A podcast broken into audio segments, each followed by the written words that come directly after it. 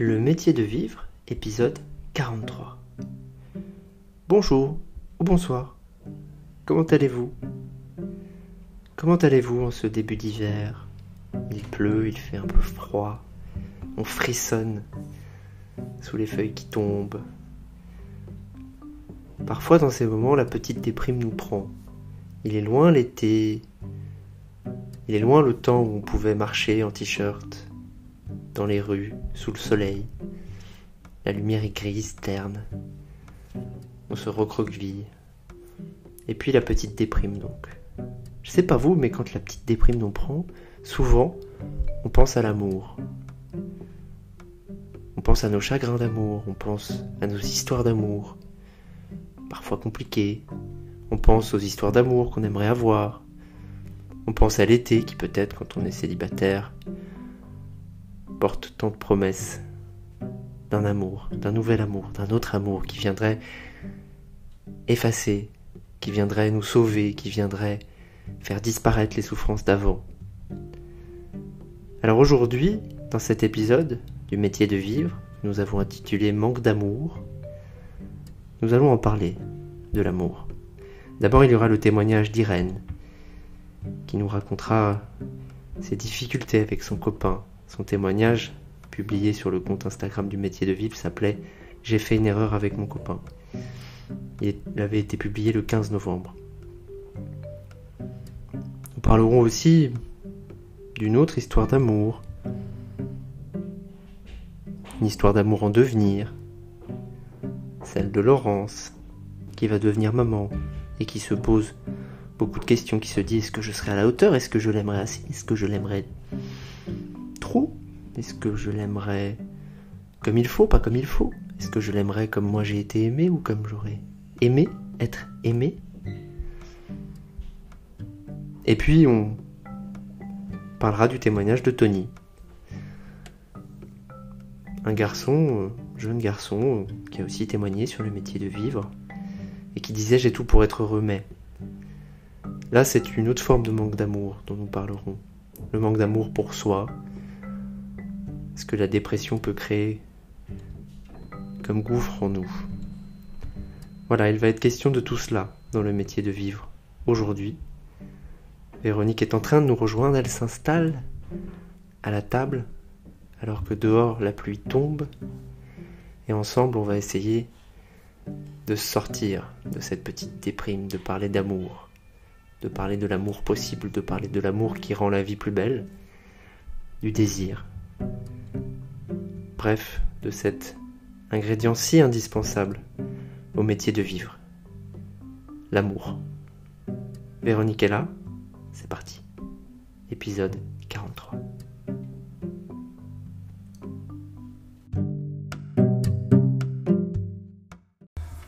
Et bonjour Véronique. Bonjour Valentin. Comment vas-tu? Bien, et toi? Ça me fait rire parce qu'on on se dit toujours bonjour alors qu'on se parle déjà depuis des heures. Bah Mais oui, mais voilà. c'est pour euh, nos auditeurs quand même. Tout à fait. Soyons aimables. Tout à fait. Alors, comme je vous le disais en introduction, il va être beaucoup question d'amour. On verra comment on appelle cet épisode. Amour euh, dans le couple, amour de soi ou désamour de soi. On va commencer par un premier témoignage qui nous vient d'Irène, euh, qui nous dit j'ai fait une erreur avec mon copain. J'ai fait une erreur avec mon copain et j'en paie le prix, mais je ne veux pas le perdre. Je sais, j'ai mes chances de me rattraper, mais je ne sais pas comment. Et je te donne juste une réponse que nous avons eue de Rocorine qui disait Prouvez-lui qu'il peut vous faire confiance, cela prend du temps, mais s'il vous aime, il comprendra que vous avez eu besoin de faire une erreur. Cela arrive à tout le monde pour savoir que vous teniez à lui. Bon, témoignage universel, ça arrive euh, toutes les semaines. Comment est-ce qu'on peut entendre ce mot d'après toi? Erreur. Oh bah ça c'est chouette. C'est chouette de faire une erreur Bah oui, mais le- alors c'est vrai que nous on est, on est un peu ennuyés parce qu'on sait pas ce que c'est. Moi je pense qu'il faut toujours parler des erreurs. De toute façon, je ne vois pas comment on ne pourrait pas en faire avec l'autre, enfin je veux dire, avec tous les autres d'ailleurs. On en fait en amitié, en amour. Donc je pense qu'il faut parler l'erreur. Mhm. Il faut essayer de comprendre de, de quoi il s'agit. euh. C'est quoi une erreur? C'est une maladresse? Euh, C'est un mot qu'on n'aurait pas dû dire, euh, un acte qu'on n'aurait pas dû faire. Est-ce qu'il faut tout dire en plus? Non.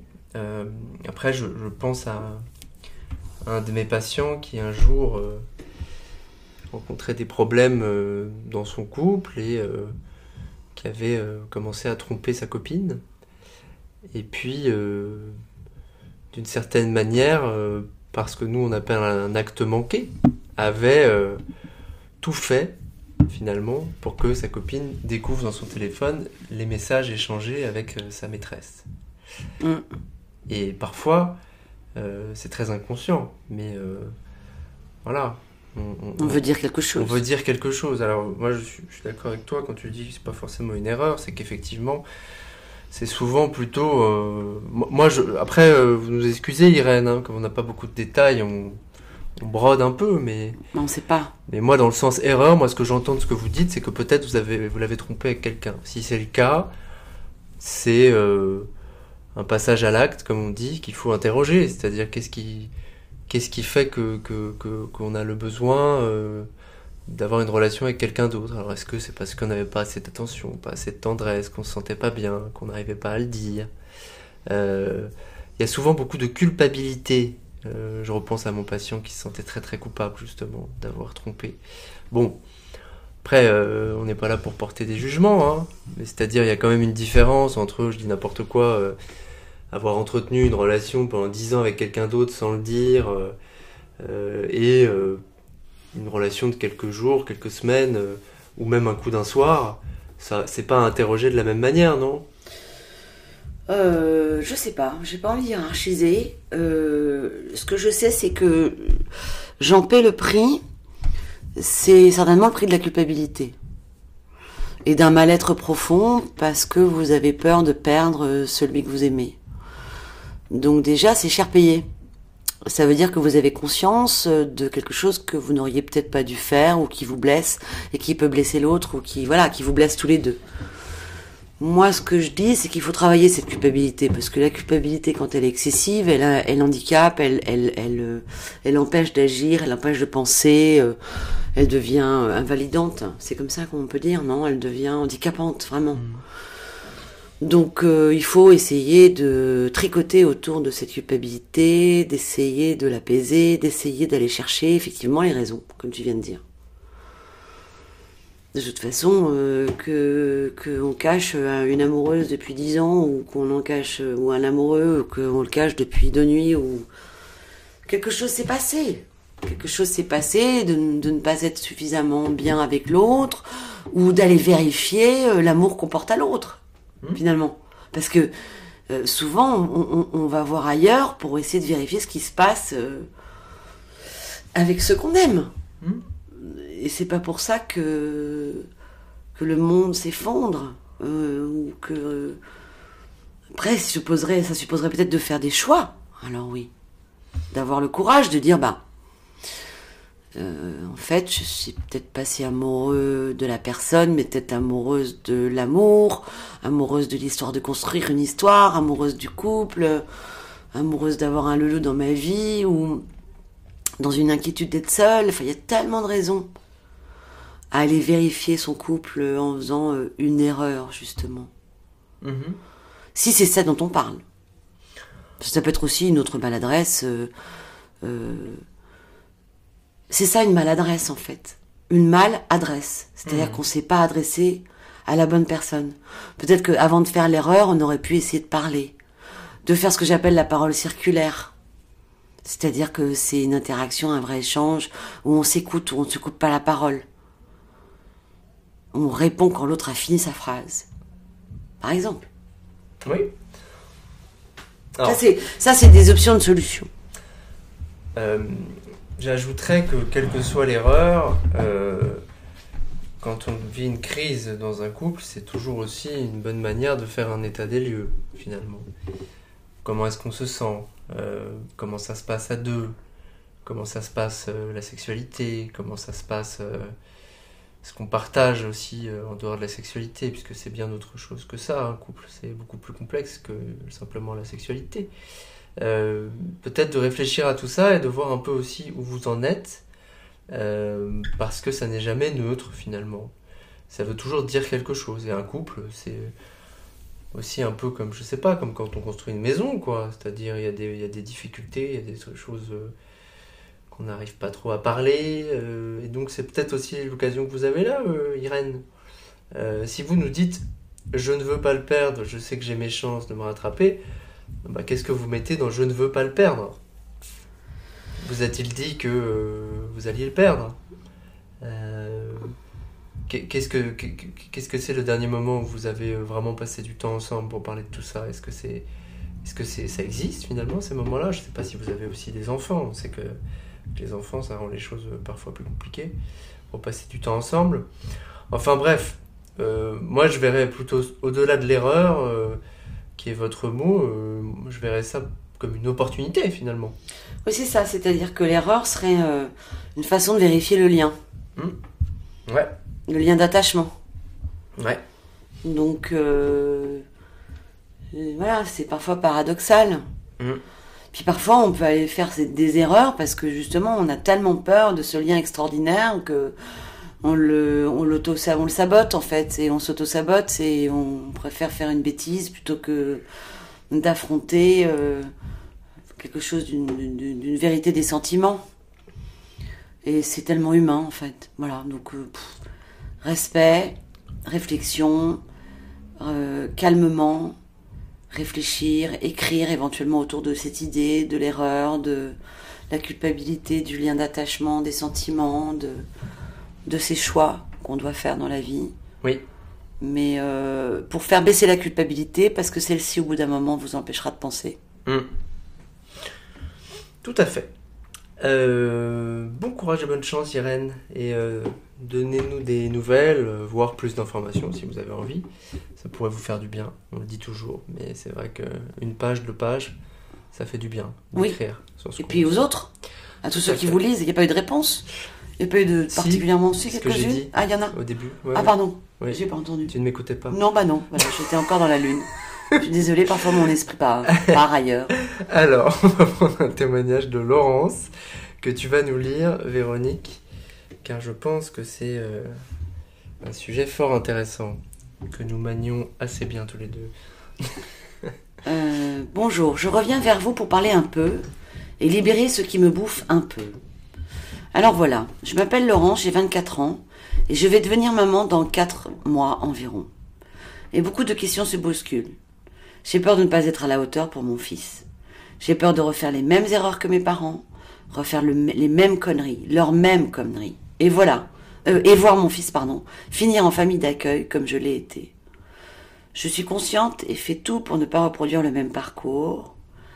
Mais ne dit-on pas que c'est en essayant de ne pas reproduire ce schéma que finalement cela arrive J'ai peur de ne pas être une bonne mère, peur de chaque petit détail sur l'éducation que je pourrais lui apporter. Pourtant, on me rassure, mais j'ai l'impression que cela ne suffit plus. Et je suis perdue. J'ai peur de ne pas réussir à enfiler ce rôle de mère.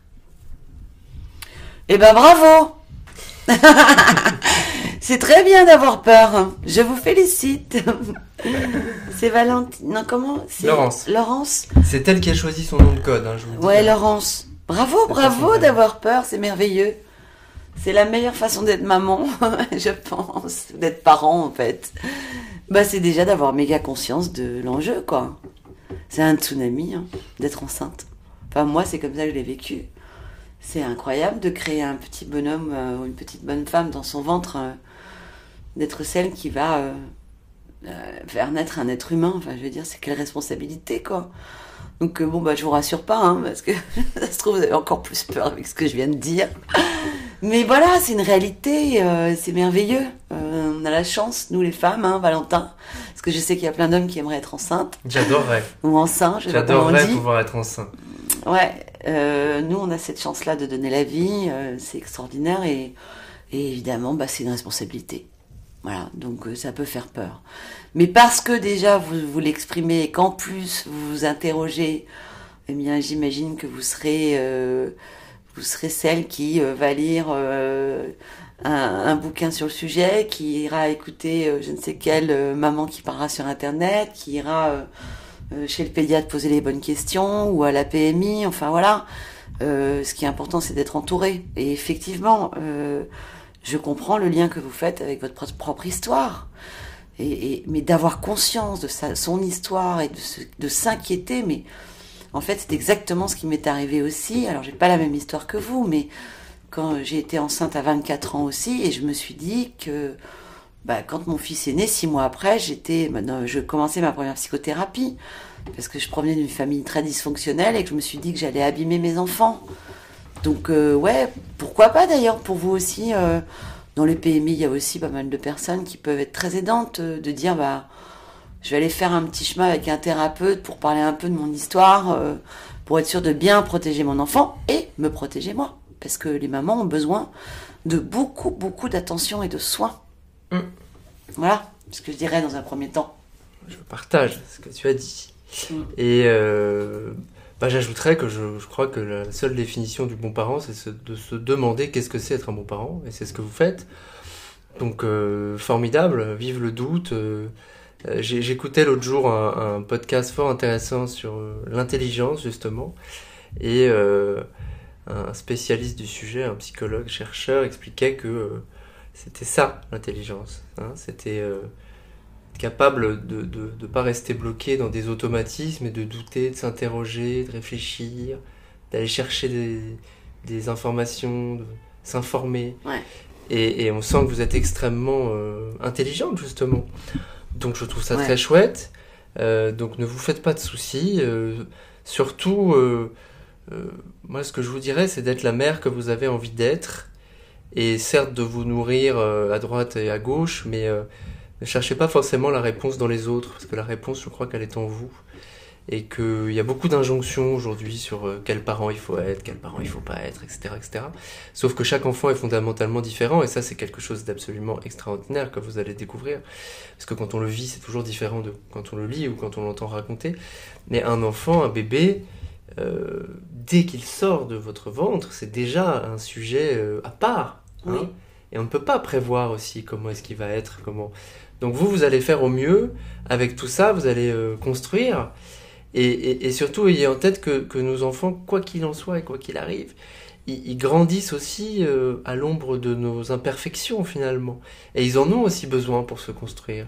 C'est-à-dire. Ils peuvent en faire une force. Et ils peuvent en faire une force. La preuve, vous. La preuve avec vous. Mm. Et après, je, partage aussi ce que tu disais sur euh, euh, peut-être l'intérêt pour vous d'aller euh, parler d'un certain nombre de sujets si vous en avez envie.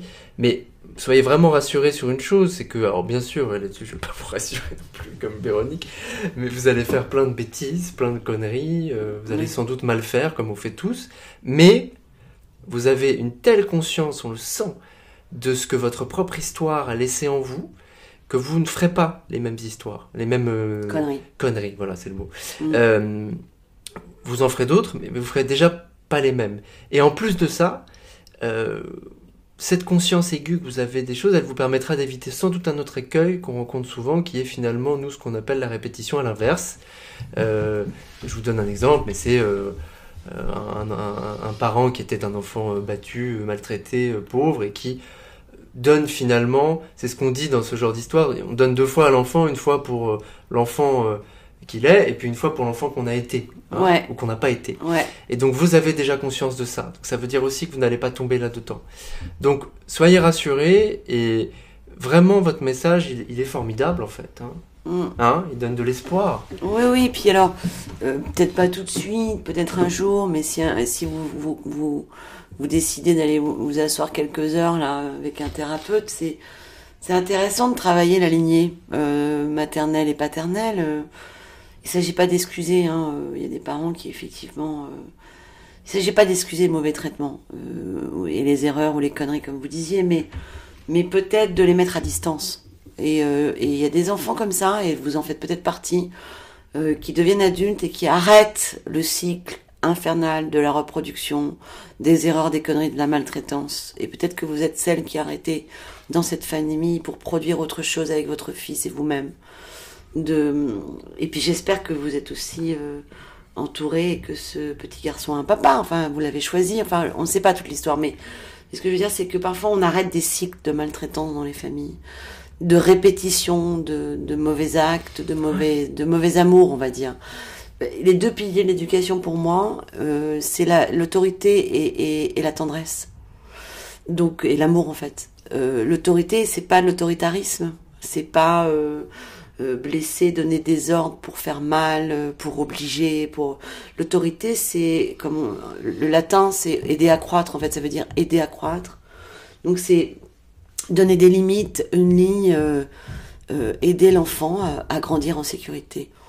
Et euh, voilà. Et euh, j'ai l'impression que c'est ce que c'est votre souhait. Vous nous l'écrivez. Donc faites-vous confiance, vraiment. Et allez chercher de l'aide si, euh, si euh, voilà, il y a plein de pédiatres qui, échangent. Il y a des, infirmières dans les PMI, des assistantes sociales. Il y a plein de gens. euh, il y a des possibilités hein, en France de, pouvoir euh, être entouré et soutenu et accompagné un petit peu quand on a peur. Oui, tout à fait. et moi, je vous inviterais à pas hésiter, parce qu'il y a encore beaucoup de tabous là-dessus, mais à, à aller éventuellement voir directement un psychologue ou un, ou un psychothérapeute, y compris pour parler de, de ce qui va arriver, si vous en avez envie. Euh, parce que c'est vrai que les médecins n'ont pas toujours le temps, ils ne le prennent pas toujours. Oui, c'est vrai. hein. Les pédiatres, euh, il y en a des très bons, et puis il y en a aussi qui ne savent pas écouter. Oui, ah bah ça on sait, oui. Donc, euh, je pense que ce serait tout à fait euh, intéressant aussi pour vous de ne pas hésiter à y aller. Moi, moi j'ai beaucoup de, savez, de, de, de, de patients qui viennent comme ça, euh, même avec des tout petits enfants, et puis on fait deux, trois séances, puis c'est fini. Voilà, avec les enfants, Oui. tout va très très vite, ça se débloque. déjà. Euh, Véronique, on, on reçoit des couples ensemble. Euh, on reçoit aussi parfois des couples qui vont avoir un enfant, qui viennent d'en avoir un, qui ont besoin de venir parler de ça. Mm. Enfin, voilà, c'est aussi de démocratiser cela et, et de vous dire que ça n'est pas grave euh, du tout euh, aussi euh, de venir parler à quelqu'un dont c'est directement le métier d'écouter. Parce qu'on a besoin d'être Oui. écouté. Et ça peut être quelques séances, puis vous Voilà. arrêtez, vous y retournez un peu plus tard parce que vous avez envie de travailler un autre pan euh, de votre vie. Enfin, c'est pas, Voilà. euh, c'est pas un abonnement à vie. Hein. Non, c'est exactement. C'est pas Voilà. comme le club Med Gym. Non, c'est ça non plus. Ça n'est pas un abonnement à vie. On se sent vite enfermé. Euh, Ça c'est vrai. Parce Hein. qu'il nous rappelle qu'un soi. Non, les à n'ont pas à nous rappeler qu'un soi. Non, ça c'est sûr. C'est à vous de désirer et d'avoir envie de d'aller un peu parler parce que c'est un appui. Tout même à fait. que votre petit bonhomme, il aura besoin d'appui pour marcher. Bah c'est pareil. Tout à Voilà. fait. Et moi, je suis très humble sur le sujet. Euh, j'ai élevé mes enfants avec des psys. Voilà. Mais Différents en plus. Et, et d'autres. Pas que des psys d'ailleurs. Et j'ai, je suis très humble parce que, parce que toute seule, c'est pas facile. Oui, c'est très intéressant ce mot. C'est exactement ça. Vous allez voir, Laurence. Ça, c'est quelque chose qu'on apprend quand on devient parent, à être extrêmement modeste et humble. Ouais. Parce que tout change tout le temps, parce que la vérité du moment n'est pas celle du lendemain, Ouais. et parce que justement, c'est une école du, du réaménagement permanent euh, de, de ce qui se passe, parce qu'un enfant, euh, c'est un être en ébullition, qui grandit en permanence, qui change à chaque, euh, chaque heure presque. Ouais. Donc c'est extraordinaire, en même temps c'est fatigant, euh, mais c'est pour ça que c'est bien d'être entouré, effectivement. Voilà. Merci Laurence pour votre très très... Ah, ben moi, j'ai aussi, euh, témoignage. J'ai Oui. aussi élevé mes enfants avec mes potes. Ah oui, Bon, avec leur père un peu, mais pas beaucoup, mais et avec mes potes. Non, parce que les copines, c'est super important. C'est vrai. Bah oui. Les copines et les copains, on peut aussi... avoir Aussi. Hein Voilà. oui, oui, c'est vrai. Alors tu peux ouvrir ton téléphone pour qu'on lise le, Non, je ne l'ouvrirai le pas. troisième témoignage. Merci Laurence, en tout cas, n'hésitez pas à nous écrire, des, des nouvelles. Et on va vous lire un témoignage maintenant, pour finir, de Tony. Un homme, donc. Et je crois que pour une fois, je ne me suis pas trompé, c'est vraiment un homme. Ah, Oui, d'habitude, j'ai tendance à changer les sexes. euh, c'est vrai. voilà. Donc Tony, mon témoignage, bam, deux points. J'ai tout pour être heureux, financièrement je ne me plains pas, je suis sportif, pas moche, je dirais. J'ai des amis et une famille qui m'aiment, et pourtant je suis en dépression sévère, je n'ai plus le goût de vivre, je ne sais plus quoi faire de ma vie professionnellement, je suis perdu et chaque jour est une épreuve. On vous lira ensuite euh, les multiples, ça a éveillé beaucoup de témoignages, beaucoup de commentaires. Ce témoignage de Tony. Alors, Non, ça c'est vraiment important de plus avoir de travail. Oui. C'est quand même quelque chose qui aide, qui structure. Pourquoi tu rigoles? Ne jurez pas. Non, mais c'est vrai, c'est euh, quelque chose d'un but aussi, de faire quelque chose avec, euh, son corps, son cerveau, j'en sais rien. Le fait de se retrouver comme euh, on dit désœuvré un peu, c'est-à-dire sans œuvre à sans œuvre à mettre en place ou à à, à- à développer. Donc c'est peut-être ça qui vous rend si triste là, de pas avoir un métier ou un désir pour une activité, euh, pour gagner de l'argent aussi, parce que ça rend digne de gagner des sous. Bah, ça nous permet de nous lever le matin. Oui. Alors il y a des métiers qui sont très durs et mais je pense que c'est c'est encore plus dur de ne pas avoir de métier. Oui. Et je dirais que euh, chercher du travail, c'est un travail en soi. Mais peut-être vous avez besoin d'un peu d'aide là, parce que euh, vous semblez ne plus avoir tellement d'aspiration euh, ou d'envie ou de désir, ou peut-être que les portes sont closes, ou que vous pensez euh, que personne n'a envie de vos compétences professionnelles. Donc là, je, je pourrais pas vous dire autre chose que d'aller voir un coach, par exemple. Vous qui êtes sportif en plus. Alors un coach professionnel Explique-nous, alors c'est intéressant parce qu'on entend tout et, tout et son contraire. Sur... Qu'est-ce que c'est alors précisément d'aller voir un coach sérieux euh? Un coach sérieux. Oui, pour le boulot, c'est quelqu'un qui... euh, parce que le coaching, ça vient de la psychanalyse, hein. enfin de la psy euh, en général. Le coaching, ça vient du sport au départ. C'est les Américains, euh, comment il s'appelait Je vais retrouver son nom. Euh, mais bref, qui euh, ont mis en place des techniques euh, pour euh, booster le mental des, des sportifs. Et, et, euh, donc ça vient du sport là. Ouais, et donc en fait, un coach, euh, il s'en fout du métier que vous faites. Ce qui n'importe, c'est vous. Et euh, il, il coach pas des métiers, il coach des personnes. Ça, c'est un bon coach déjà. Donc pas besoin d'avoir un spécialiste du bâtiment ou de la littérature ou je sais pas ou de la médecine. Il faut un coach qui vous aide vous, peu importe la- l'activité que vous faites. Bon, évidemment, un coach un peu cultivé, c'est quand même mieux parce qu'il va forcément s'intéresser aussi à votre domaine d'activité et il va s'intéresser à comment Oui. comment vous travaillez. Donc de ça. toute façon, des coachs a priori euh, quand même ont une certaine connaissance de la vie professionnelle en général. Et s'ils ne l'ont pas, ils iront se renseigner au fur et à mesure des séances. Alors Ça, comment on peut trouver un bon coach? Alors ça, c'est plus difficile. Euh, je, je sais qu'il y a des annuaires de coach. Il y a des fédérations de coaching en France. Euh, je crois qu'il y a CCF. Enfin, tapez fédération de coaching et vous allez avoir de listes de gens qui sont, euh, voilà, qui ont une certaine, euh, qui, ouais, qui sont reconnus. Ils ont, pour être dans ces associations, il faut certaines heures de vol. Hmm. Donc ça suppose que vous avez déjà bossé. Après, il faut aller voir leur CV sur LinkedIn. Pourquoi pas aller prendre un, un- un coach qui, qui, qui a peu ou prou fréquenté un peu les milieux dans lesquels vous êtes.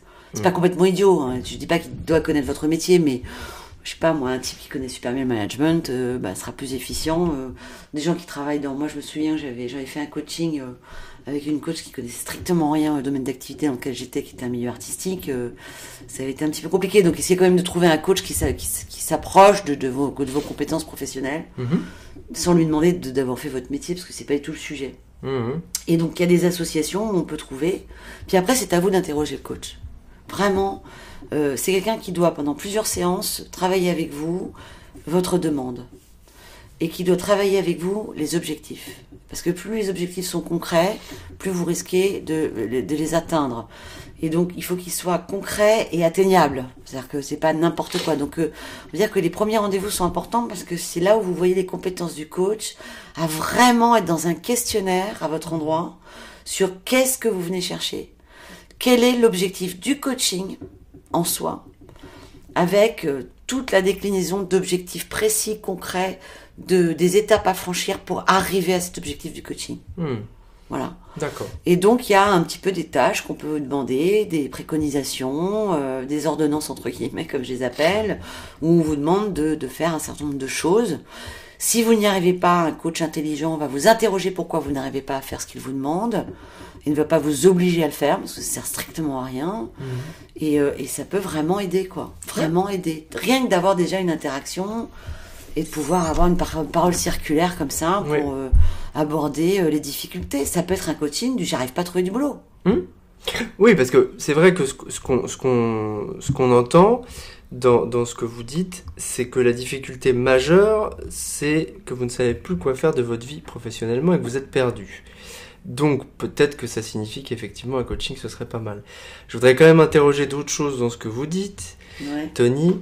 D'abord, il y a cette phrase, qui est une phrase terrible, hein, euh, qui, je ne sais pas qui l'a inventée d'ailleurs, c'est exactement la phrase la plus culpabilisante du monde, j'ai tout pour être heureux. Alors, on entend beaucoup ça dans nos cabinets, de gens qui arrivent, qui pleurent, qui vont très très mal et qui nous disent j'ai tout pour être heureux. Alors il faut toujours interroger d'où ça vient, Euh, est-ce que c'est euh, vos parents euh, quand vous étiez petit, j'avais une patiente comme ça euh, qui, avait euh, voilà une famille euh, entre guillemets parfaite de parents qui avaient vécu des choses terribles et qui du coup s'étaient vraiment construits sur cette idée qu'eux-mêmes allaient donner une vie parfaite à leur enfant, qui donc n'avait pas le droit d'exprimer quoi que ce soit et devait en permanence s'adapter à, à la vie familiale et en gros se taire et qui a grandi du coup avec beaucoup de culpabilité parce que dès lors qu'elle ressentait quelque chose, elle disait mais j'ai tout pour être heureux, je n'ai pas le droit. Mm. Donc qu'est-ce que c'est que cette injonction, d'où ça vient? Euh, Moi je m'interrogerais là-dessus, ce serait pas mal. Par ailleurs, vous semblez avoir pas mal de, de qualités, vous êtes sportif, vous avez des amis, une famille qui vous aime, ce qui veut dire que vous n'êtes sans doute pas un gros con, pardon de dire comme ça, mais c'est vrai, c'est important. Hein Ouais, Donc- mais il y a quelque chose qui se passe là, euh, professionnellement. Oui, bah pas que, parce que en dessous, je- j'en arrive à ce que vous disiez sur la dépression sévère, cher Tony. Je n'ai plus le goût de vivre. Alors ça, peut-être qu'il faut quand même l'interroger. Ça peut se faire, j'imagine, avec le coach aussi. Bah oui, Mais parce qu'est-ce que ça veut dire? On peut interroger par exemple euh, en lien avec le boulot, mais pas seulement. euh, Est-ce que j'ai bien choisi mes études? Mhm. Est-ce que j'ai bien choisi mon domaine d'activité? À qui ai-je fait plaisir? Mhm. Est-ce que c'est à moi que j'ai fait plaisir en choisissant mes métiers? Euh, mes amoureuses, enfin voilà, un coach aussi, il peut répondre, euh, il peut élargir hein, la réflexion et ne pas s'arrêter qu'au professionnel. hein. Oui. Euh, D'ailleurs, c'est judicieux. Tout à fait. Et d'ailleurs, vous pouvez tout à fait aller voir un coach et, et, et à côté un médecin. Parce que cette histoire de dépression, quand même, il faut regarder ce que vous voulez dire par là. Alors, je n'ai plus le goût de vivre. Est-ce que c'est euh, ce que vous dites Je n'ai plus le goût de vivre et juste après, je ne sais plus quoi faire de ma vie professionnellement. Alors, est-ce que c'est je n'ai plus le goût de vivre parce que je suis complètement perdu dans mon boulot Ouais. Ou est-ce que c'est je n'ai plus le goût de vivre parce que je n'ai plus de désir à rien, je n'arrive pas à me lever le matin, je ne dors plus, ce qui quelqu'un est un signe effectivement de de dépression, mais en même temps, vous semblez avoir une vie assez remplie, euh, des amis, une famille. On ne sait pas si vous avez une copine, un copain, je ne sais pas.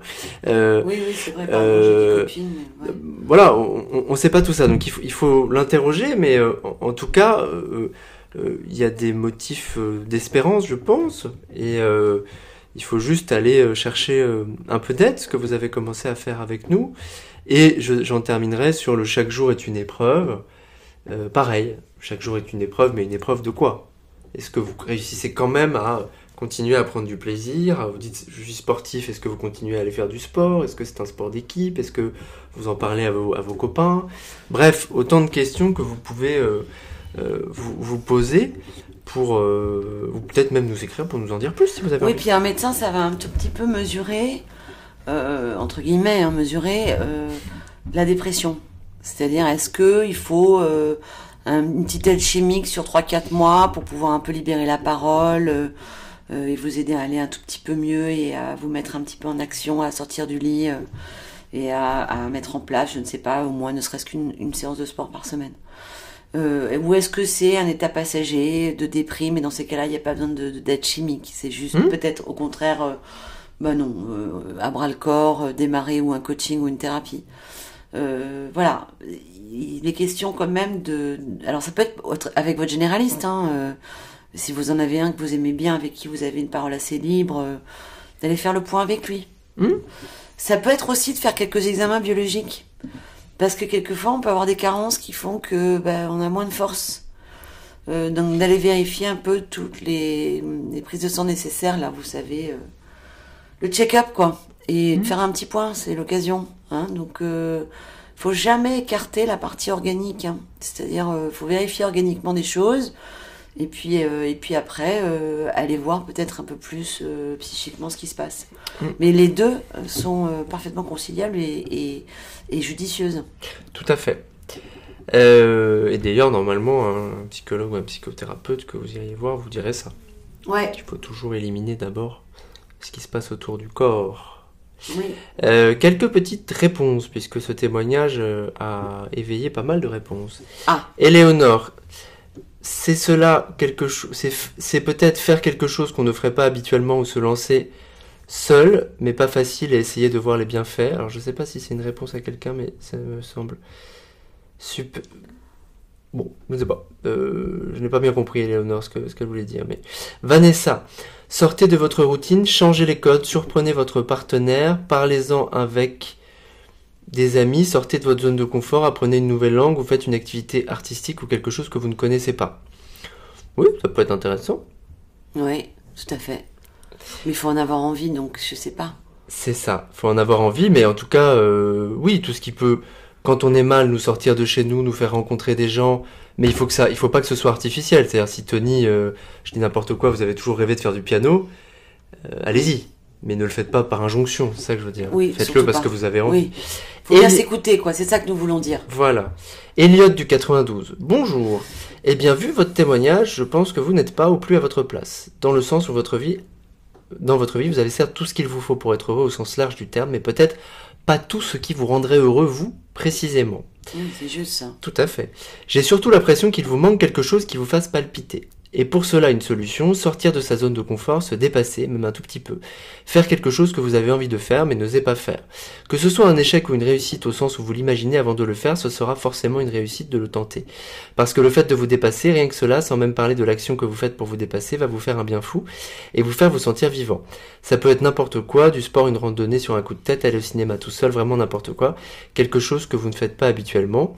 Ça peut être aussi quelque chose de plus gros, comme quitter votre métier qui certes vous met à l'aise pour- pour- financièrement pour un autre plus précaire mais qui vous fait vib- vibrer. Bref, en tout cas, j'espère que vous trouverez un chemin et que vous vous sentirez mieux. Ils sont sympas, hein Ouais, c'est Vous très êtes joli. très sympas entre vous. C'est très bien. joli. Entourez-vous aussi, hein. Bah là, vous avez déjà des, Ouais. des gens autour de Entourez-vous vous. de ces messages, puis entourez-vous de personnes qui pourraient entendre euh, votre état. euh. moi, je conseille quand même de pas rester tout le temps, pas trop seul, quoi. Mm. Quand on est triste comme ça. Oui, C'est bien d'être, euh, d'avoir comme une sorte d'agenda. La semaine est un petit peu organisée. On sait qu'on peut aller boire un verre avec tel pote, euh, qu'on aura un déjeuner à tel moment. euh, parce que quand on n'a pas de boulot, c'est ça aussi. On est, on n'est plus au rythme des salariés ou des gens qui bossent. Oui. Donc essayez d'organiser. Ah bah il y a un pote qui bosse à tel endroit, bah, je vais aller boire un petit verre avec lui ou boire un café ou bah, t'as une pause au déjeuner, je viens déjeuner. Puis vous mettre. un- C'est une façon déjà de se mettre en action. Euh, comment ça se passe ton boulot Pourquoi pas essayer de lire euh, des choses qui vous intéressent dans votre métier, de vous de rester euh, dans le fil de ce qui se passe dans ce domaine de com- d'activité de compétences, mais, mais ça peut être aussi aller voir d'autres secteurs d'activité qui pourraient vous plaire Ouais. sur Internet, de se fixer des petites... euh, ça c'est presque du coaching ce que je vous dis là, mais de noter dans un agenda des petites actions euh, chaque jour. Oui. Euh, Voilà. Il faut quand même rappeler, parce que euh, on l'a pas fait aujourd'hui, on l'avait fait, mais pour ceux qui nous découvriraient aujourd'hui, en fait, si Véronique vous parle si bien du coaching, c'est parce qu'en fait, c'est sa deuxième euh, casquette.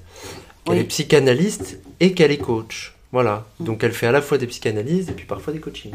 Voilà. Donc c'est pour ça. hein, Donc je connais bien ouais, le coaching. Voilà. Mm.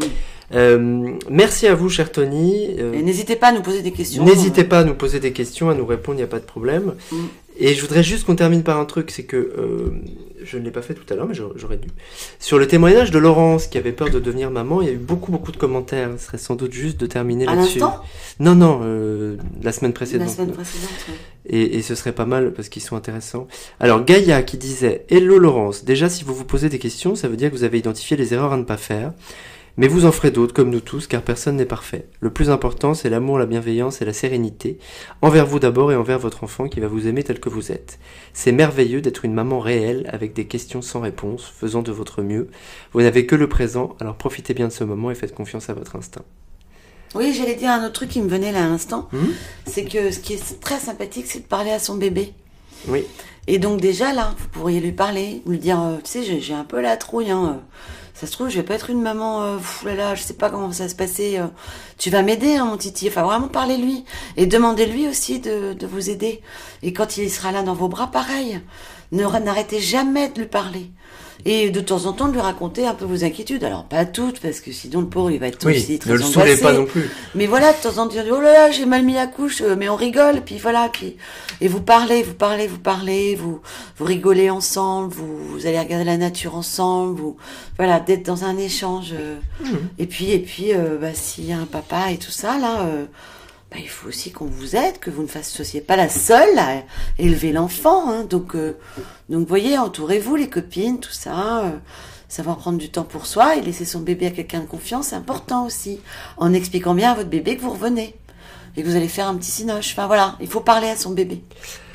Un autre commentaire de Vanessa, c'est tellement normal. Toutes les mamans y passent pour un premier et aussi pour un deuxième et tous les autres, et on a toujours peur de mal faire et c'est normal. On dira merci à la société pour la pression inutile. Il faut apprendre à se faire confiance et vouer une confiance à son et, avoir confiance en son instinct et en son enfant. Alors ça c'est vrai. Hein. Oui. La question de la pression inutile de la société. Bon, j'ai l'impression que ça évolue un petit peu, petit à petit. Non mais il y aura toujours des meufs qui vont te dire, euh, oh, moi mon accouchement c'était l'enfer. Voilà. Donc euh, bon bah c'est son problème en fait. C'est ça il faut vivre les choses à sa manière. Hein. C'est pas les autres qui disent pour nous, c'est nous qui. Les gens, quand on, parle de ça, ne parlent que d'eux. Hmm. Rarement, sont, les gens vont parler de ce que vous vivez. Chaque fois que vous parlez d'un problème d'un enfant, ils vont, directement parler du leur. Or, le sujet, c'était pas de parler du leur, c'était de parler du vôtre. Donc, euh, bon, c'est quand même assez euh, humain aussi. Mais ça, moi, je, je, me, je me protégeais beaucoup de, de des candidatons de, de, de plein de gens? Parce qu'en plus, j'ai vraiment pas fait comme tout le monde. Donc, comme par hasard, j'ai été quand même pas mal critiquée. Et ils vont bien. oui, c'est ça qui est important. Ils vont super bien. Ça, c'est sûr. voilà. Et puis aussi, dans, la pression de la société, il y a, toutes les injonctions. À la fois, euh, euh, quand on vous dit finalement un accouchement, c'est forcément euh, génial, c'est le meilleur moment de notre vie. oui, bah non, pas forcément, ça dépend des gens.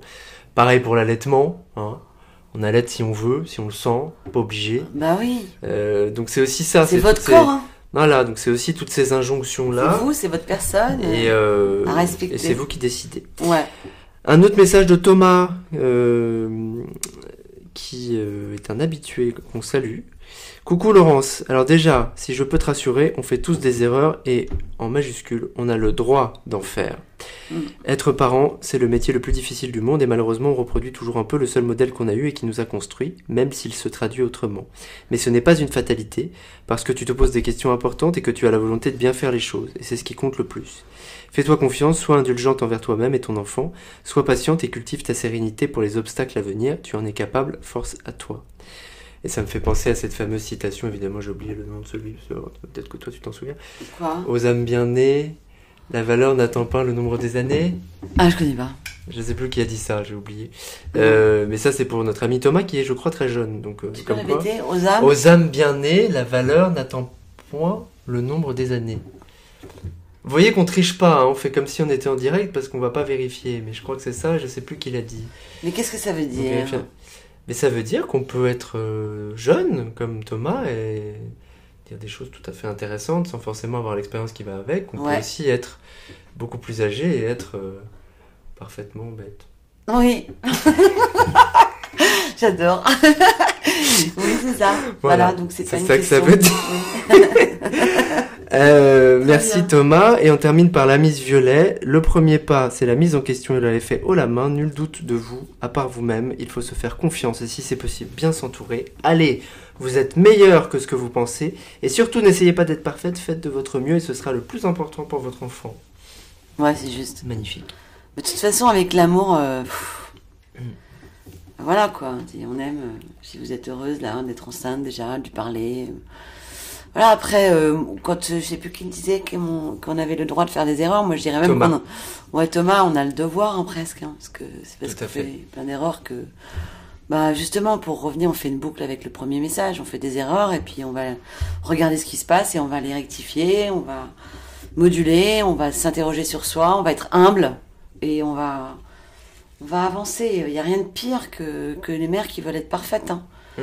Ça fait souvent beaucoup, beaucoup de souffrance. Euh, cet objectif d'être parfait. Hein. C'est impossible et pas du tout désirable. Hein. Tout à fait, tout à fait. Voilà. Tout à fait. Je crois qu'il y a un bouquin, euh, Comment être une mère imparfaite, je sais plus, pour les mamans.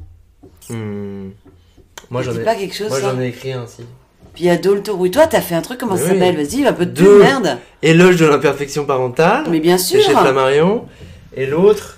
Euh... J'ai oublié le nom de mon livre. Attendez. Ah. c'est quoi C'est ce truc là Ah oui. Et si vous arrêtez.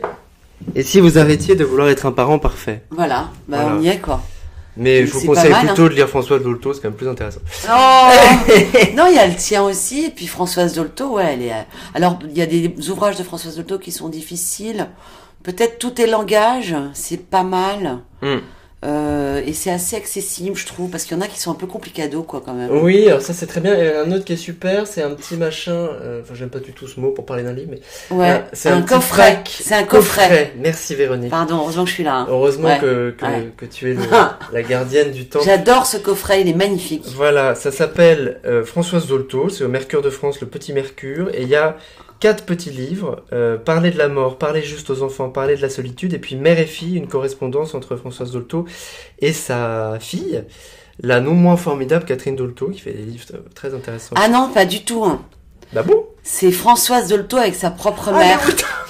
Et moi, je les ai lus. T'as raison, parce que c'est Ouais. de 1913 à 1962. Ouais, ouais, c'est Oui. justement, et sa mère était quand même Oui, assez oui, tout à fait. rapadingue. Tu as raison. Enfin bon, elle allait pas très bien cette dame. Oui. Donc c'est les correspondances avec sa propre mère. Voilà. Et c'est vraiment intéressant puisque euh, elle, elle était toute petite et elle rêvait. Ah bah tous les livres se cassent la gueule. grave. Elle rêvait d'être éducateur des parents Dolto. Hein. Oui. Donc euh, elle s'est beaucoup beaucoup occupée des parents, et beaucoup beaucoup beaucoup, et donc des enfants. Donc euh, ouais, il est super ce petit livre, ce petit coffret avec les quatre Tout et les fait. lettres avec sa mère, c'est incroyable. Donc voilà, vous voyez, on a fouillé notre bibliothèque pour vous donner des petits conseils de lecture. D'ailleurs, tout, Ouais. tout s'est effondré. la gueule. ouais, ouais. Euh, merci Véronique. Merci à toi Valentin. Et on À se la semaine retrouve prochaine. la semaine prochaine, Absolument. ici même, Ok. si Dieu le veut. Bye.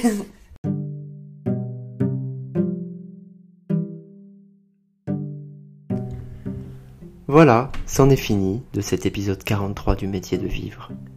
Nous allons ramasser les livres qui sont tombés et nous allons nous retrouver la semaine prochaine. Mais vous ne partirez pas sans deux petites citations justement sur cette belle question de l'amour. Amour des autres, amour pour soi. D'abord une citation de Victor Hugo que vous pouvez retrouver sur le métier de vivre, le compte Instagram. Le bonheur suprême de la vie, c'est la conviction qu'on est aimé. Aimer pour soi-même, disons mieux, aimer malgré soi-même. N'est-ce pas au final la plus belle définition de l'amour? Être aimé pour ce que nous sommes, malgré nous d'une certaine manière, avec nos défauts, avec nos failles, avec notre humanité, mais être aimé quand même. Face à la société dans laquelle nous sommes, qui nous explique que finalement rien n'est jamais assez, qu'il faudrait toujours faire, qu'il faudrait toujours avoir plus pour exister, qu'il faudrait toujours montrer plus de choses sur les réseaux sociaux, montrer, montrer, hein Se montrer. Et puis finalement quoi? Le vide. Alors, ce que nous dit Victor Hugo, il nous faut y réfléchir. Qu'est-ce que c'est que d'être aimé? Et qu'est-ce que ça fait du bien d'être aimé? Aimer simplement. Pas juger, aimer. Pour ce que nous sommes.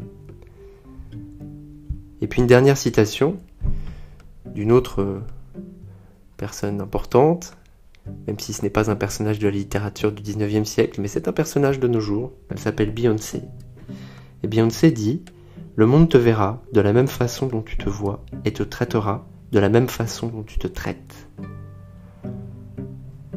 Je vous laisse réfléchir, méditer sur cette citation-là et sur l'importance, l'importance cruciale que l'amour a. Pour être aimé des autres, il faut d'abord s'aimer. Comme je le disais sur le compte euh, Instagram du métier de vivre, si le ciel est gris, alors la couleur de la mer sera grise. Mais si le ciel est bleu, alors elle sera bleue. Eh bien, pour le regard que nous portons sur nous, c'est la même chose. Portons un regard bleu sur nous-mêmes, un regard rose même, un regard d'amour. Et alors les choses seront bien différentes. Je vous souhaite d'être heureux et je vous dis à la semaine prochaine pour un nouvel épisode du podcast du métier de vivre. D'ici là, vous pouvez retrouver toutes nos actualités sur le compte Instagram Le métier de vivre, les citations, les témoignages. Et puis, si vous écoutez ce podcast, ou que vous l'écoutiez d'ailleurs, hein, sur Spotify, sur Apple Podcast ou ailleurs, je vous invite, si vous le voulez bien, à nous laisser un commentaire avec euh, ce que vous aimez, peut-être aussi ce que vous aimez moins. Mais en tout cas, un commentaire sur ce que vous avez pu entendre, parce que c'est ça aussi qui permettra au métier de vivre euh, de prendre de l'ampleur et puis peut-être d'avoir un peu plus de moyens parce que vous savez on fait tout tout seul hein, avec Véronique. On a un petit micro et on ne montre rien nous sommes des artisans. Alors peut-être que ça pourrait aider plus de gens si euh, on nous connaissait un peu plus. Alors on compte sur vous et on vous embrasse. À bientôt